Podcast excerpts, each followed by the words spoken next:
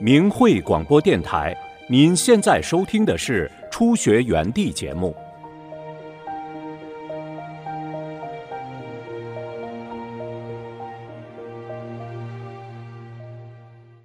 请听明慧交流文章，题目是“读一遍转法轮，脑梗不治自愈”。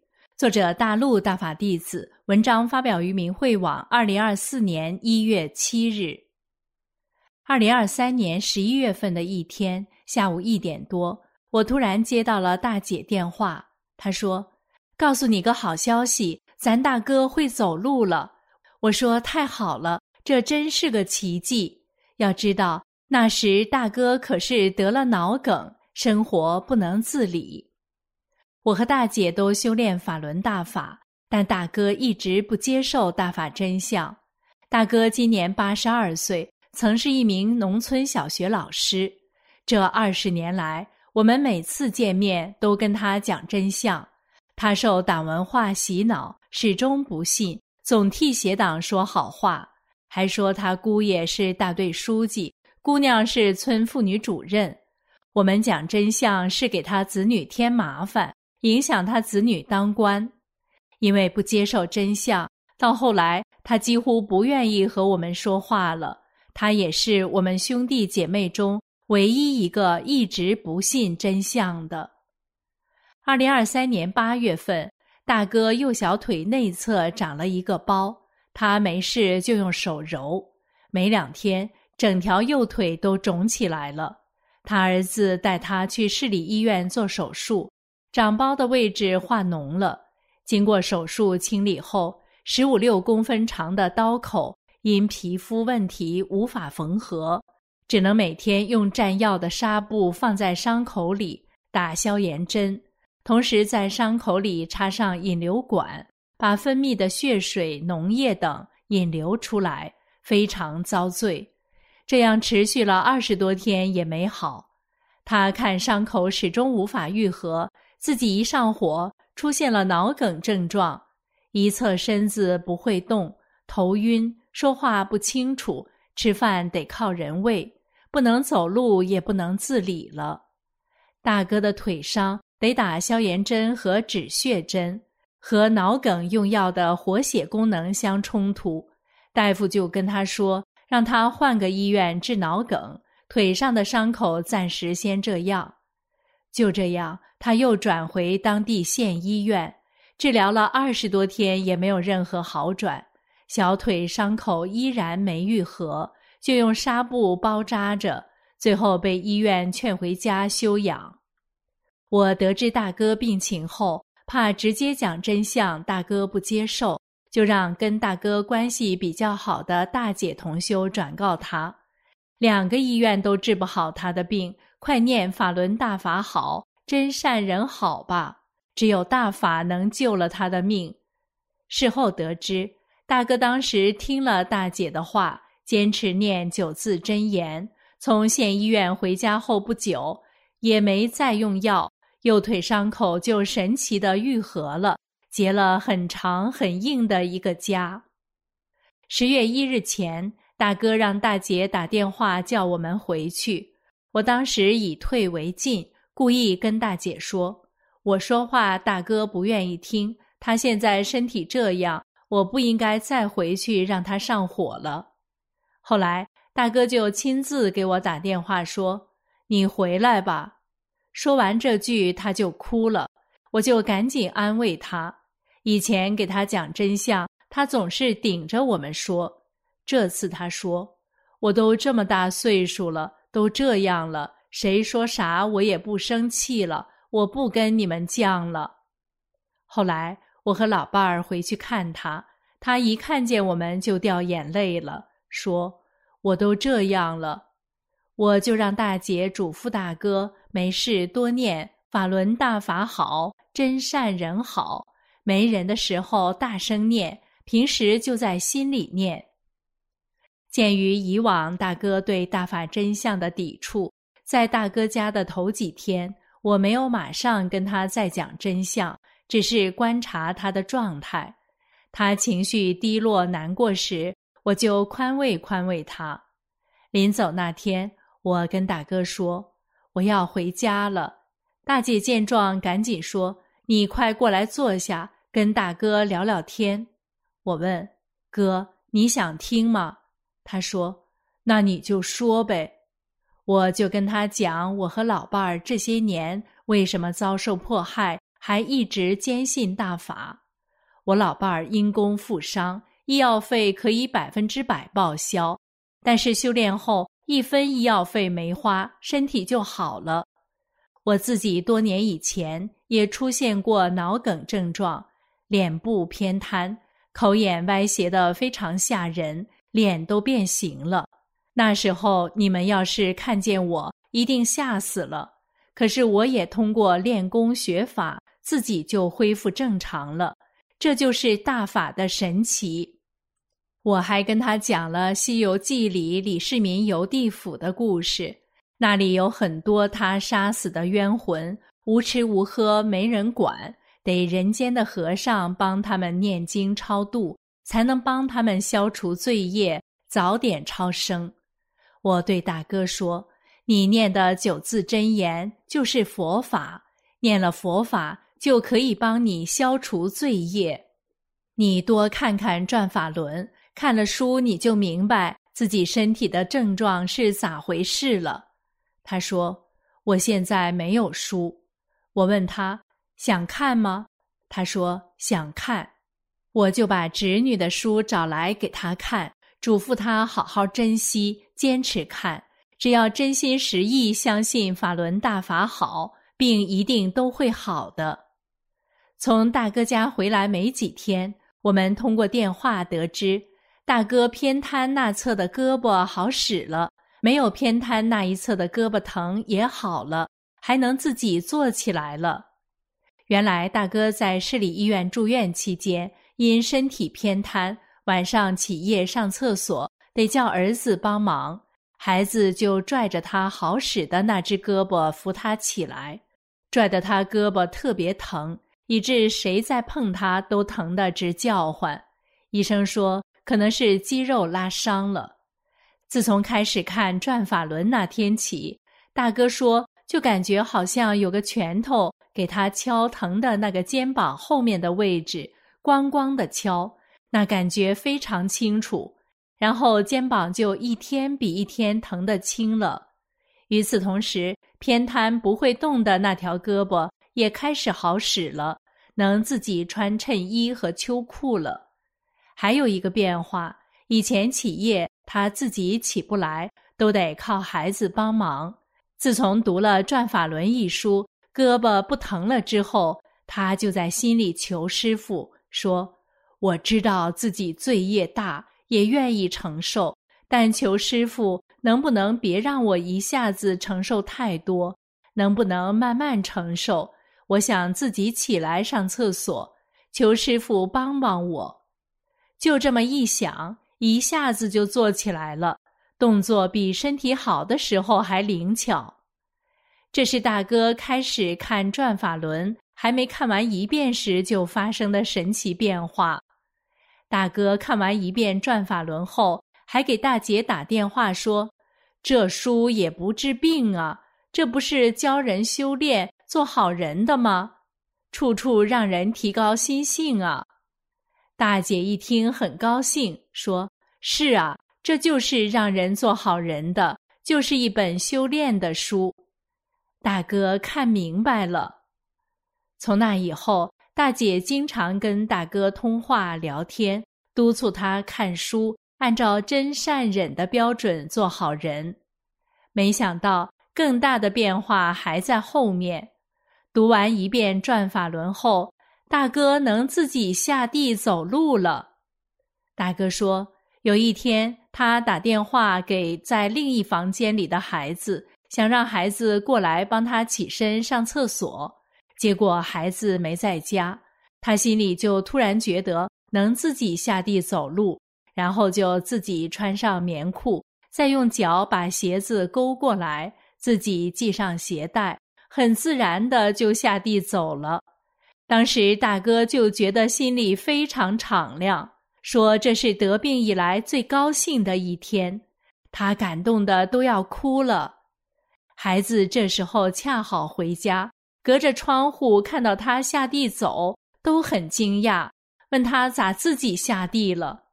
当天大哥就打电话告诉大姐：“我告诉你个最好的消息，我会走路了。”大姐问他腿哆嗦吗？拄拐棍了吗？觉得有劲儿吗？大哥说腿不哆嗦，不拄拐棍也有劲儿，和正常时一样。大姐马上打电话告诉我这个好消息，我就告诉大姐，让大哥给师傅磕头，感谢师傅救命之恩，这都是师傅替他消业承受了。大哥没有师傅法相。就对着转法轮给师傅磕头，直到现在，八十二岁的大哥一直能生活自理，每天看转法轮最少看一讲。他的子女都说：“这法轮大法在我爸身上可出现奇迹了。”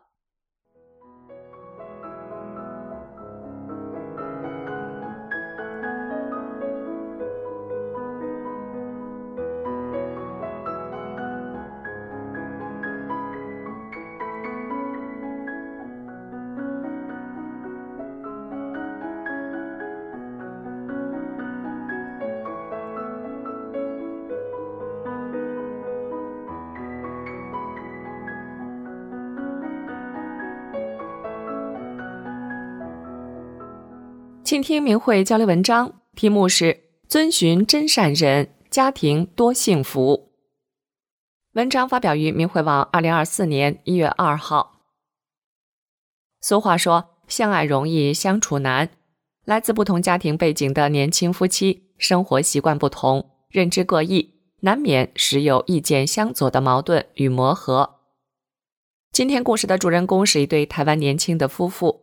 在夫妻关系中，他们懂得反求诸己，各退一步。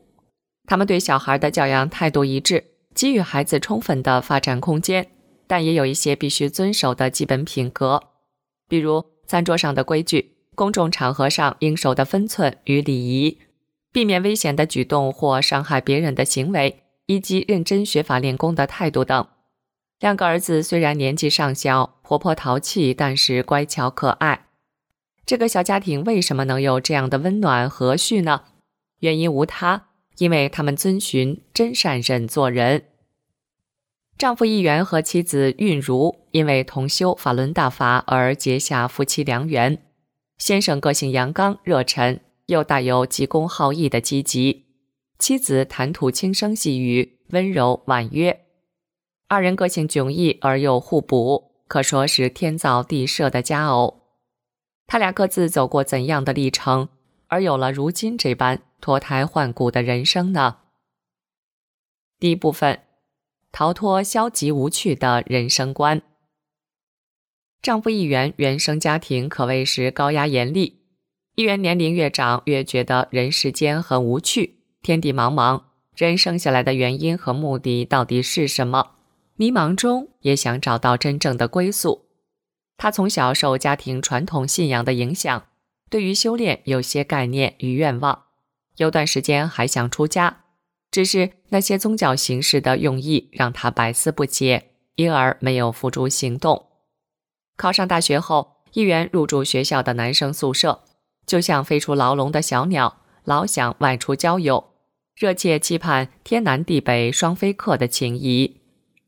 待在宿舍也无心课业。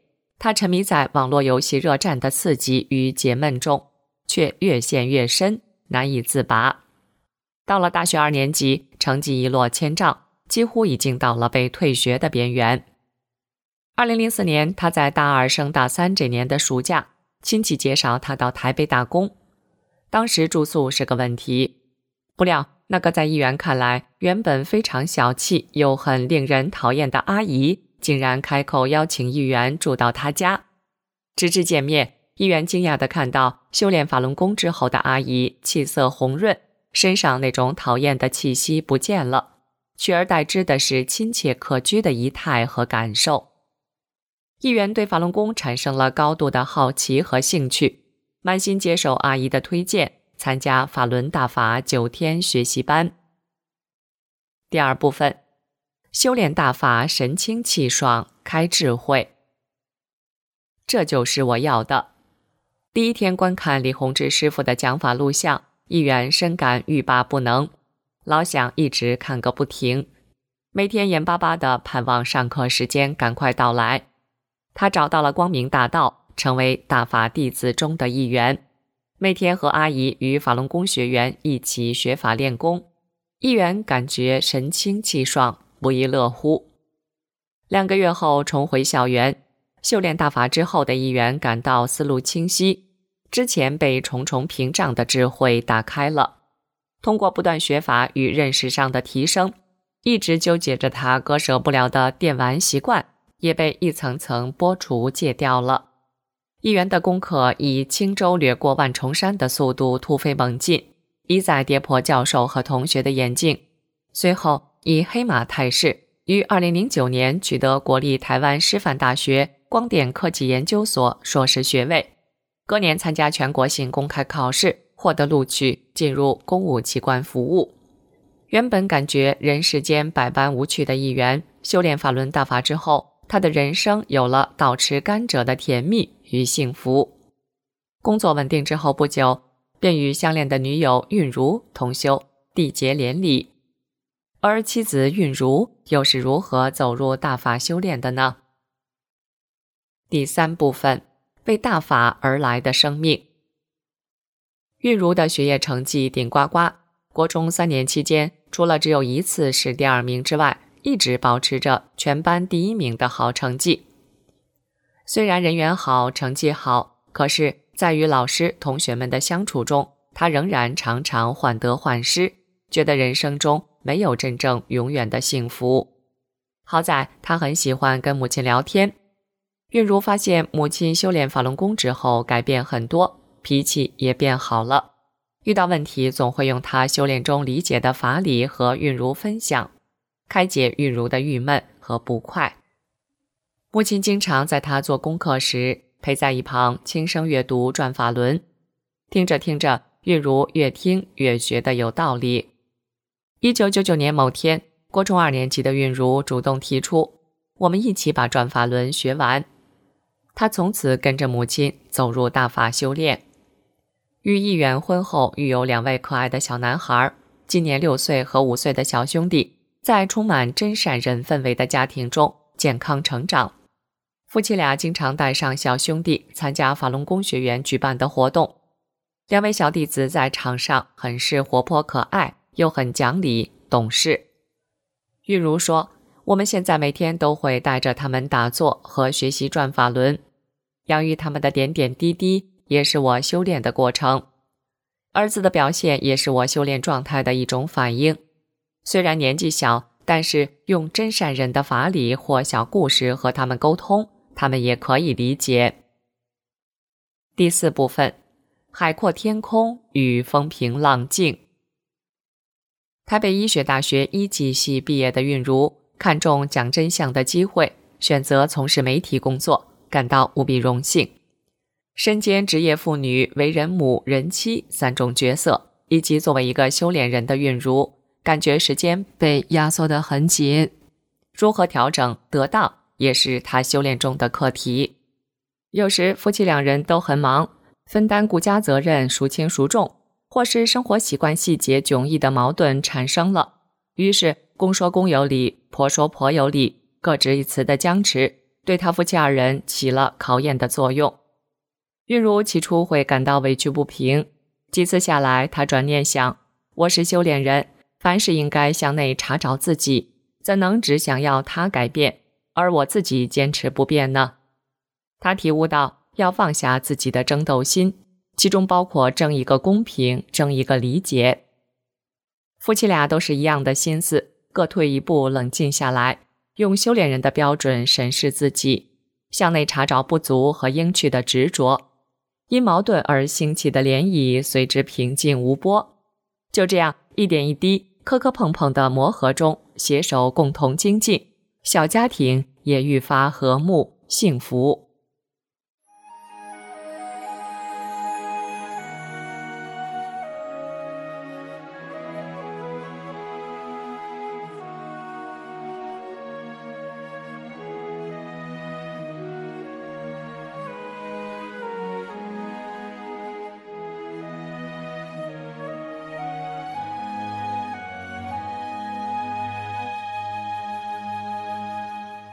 请听明慧交流文章，题目是《一个骨癌患者的心声》，作者大陆河北大法弟子小新。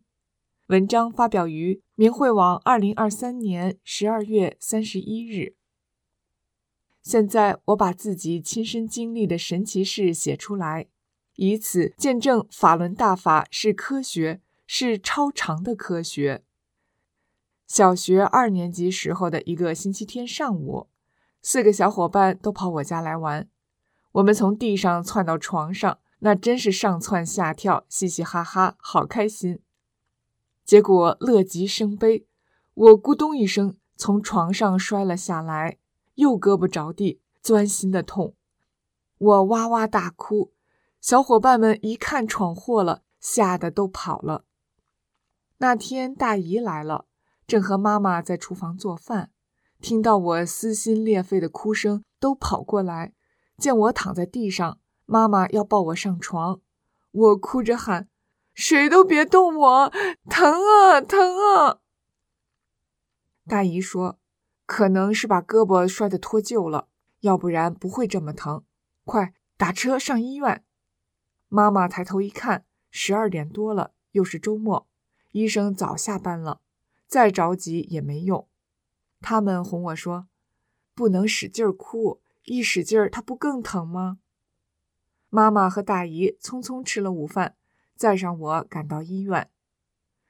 医生看我的胳膊当啷着，说拍片子照一照，看看是不是脱臼。谁料这片子一出来，医生确诊为骨癌，右胳膊大臂已经骨折。医生拿着片子指着大臂骨折处说：“骨头断开，此处黑色阴影，这是骨髓瘤，已经很大了，需要马上住院治疗。”妈妈吓得脸色苍白。大姨问：“怎么个治法？”医生说：“先把骨髓里的瘤子摘掉，再把大腿部位的骨头取下一块，安在胳膊上。”我站在桌前。看着医生说：“我是人，让你切白菜呢。”医生瞅瞅我，没言语。大姨问：“做这个手术需要多少钱？治愈率多少？”医生说：“这是大手术，需要交费五万。成功率吗？上个月咱们老家粮站秦站长的侄女在这儿做的手术，不太成功，转保定去了。”大姨说。你先给这孩子把骨折的地方处理一下，夹上板子固定住，用绷带挎在脖子上。孩子的爸爸出差了，等他回来做决定再找你。医生说，这瘤子在里头不取出来，外边加上板子有什么用？毫无意义。做手术时孩子更受罪。在大姨一再坚持下，也看在老熟人的面子上。医生给夹上了板子，我像伤病员一样跨上了绷带。妈妈呢？当妈妈听到骨癌切白菜时，两腿发软，当即就蹲在地上了。她觉得天塌了。大姨拉起妈妈，一手架着妈妈的胳膊，一手拉着我的手，走出了医院的大门。茫茫人海，路在何方？写在这里，我已泪流满面。大姨说话了：“孩子，听着，眼下摆在你面前的有两条路，一条是跟妈妈回家，等你爸爸出差回来，进医院让医生切白菜，手术不成功，终生残废；一条是跟大姨回家，学法轮大法，走修炼的路，你自己选择。”我毫不迟疑地说：“大姨，我跟你回家修炼。”当天我到大姨家，天很晚了，第二天上午开始学转法轮。我的胳膊夹着板子，脖子上挎着绷带，不方便。是大姨读给我听。我一上午学了第一讲，第二讲没有学完就中午了。大姨说：“别饿着你了，咱吃了饭再接着学。”一点多，妈妈在单位打来电话说：“爸爸回来了，让我们两点去医院，让医生拍片。”看看昨天摔折的骨头茬子接的正不正？妈妈请了假也去。后来才知道，妈妈没和爸爸说真实情况，怕他干扰我的选择，只是说昨天和小朋友玩，从床上摔下来骨折了，现在吊着胳膊呢。上学怕同学们碰着了，跟他大姨几天好了再去。爸爸问：昨天医生给加上板子？拍照了没有？里边的骨头茬子对的正不正？妈妈说忙到很晚了，其他科室都下班了，没有拍片。爸爸急了，这可不行，赶紧打电话叫我们去医院拍片。他也去。下午两点，爸爸妈妈我和大姨三路人马到医院骨科门诊。医生一看这出差的回来了，就说。办住院吧。爸爸愣了。大姨说：“不住院，先给孩子这胳膊拍个片，看看骨头接的正不正。”医生说：“你拍片花钱有什么意义呀？做手术摘出肿瘤，骨头接的正与不正都得打开。”爸爸听得云里雾里。大姨说：“孩子，爸爸愿意再拍拍片，就开张单子给照照吧，花钱就花钱吧。”医生开了单子，爸爸拿着交了费，带着我跟医生去了放射科拍片。一会儿的功夫，片子出来了，医生举着片子让我们看，骨头接得很正，并且骨折的部位已经长好了。瘤子，哎，瘤子呢？瘤子呢？瘤子哪儿去了？怎么没有了呢？大姨说：“没有了。”好啊。你管他哪儿去了呢？大佛给拿走了。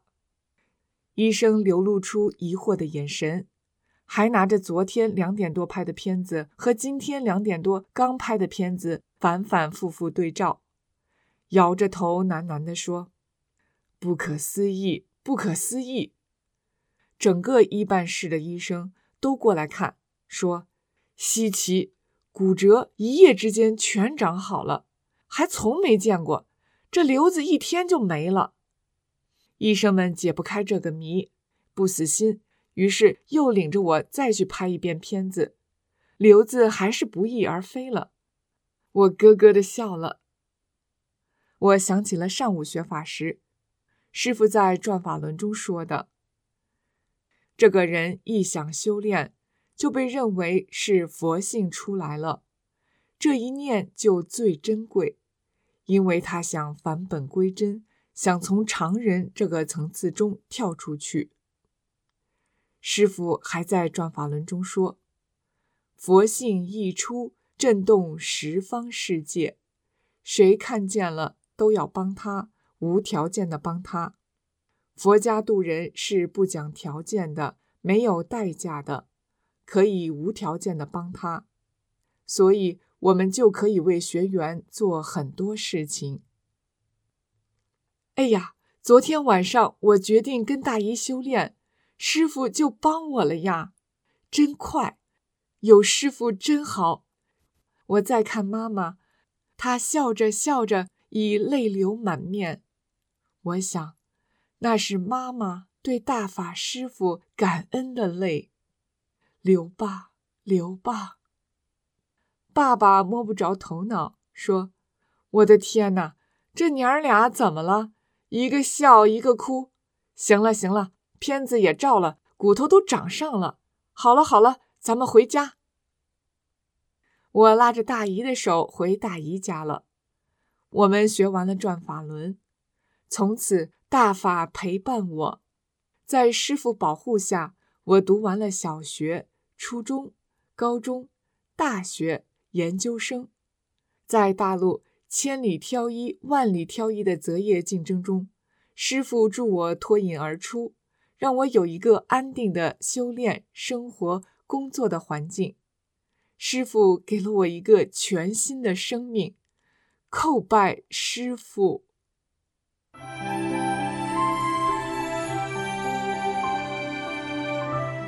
明慧广播电台初学园地就播放到这里，谢谢您的收听。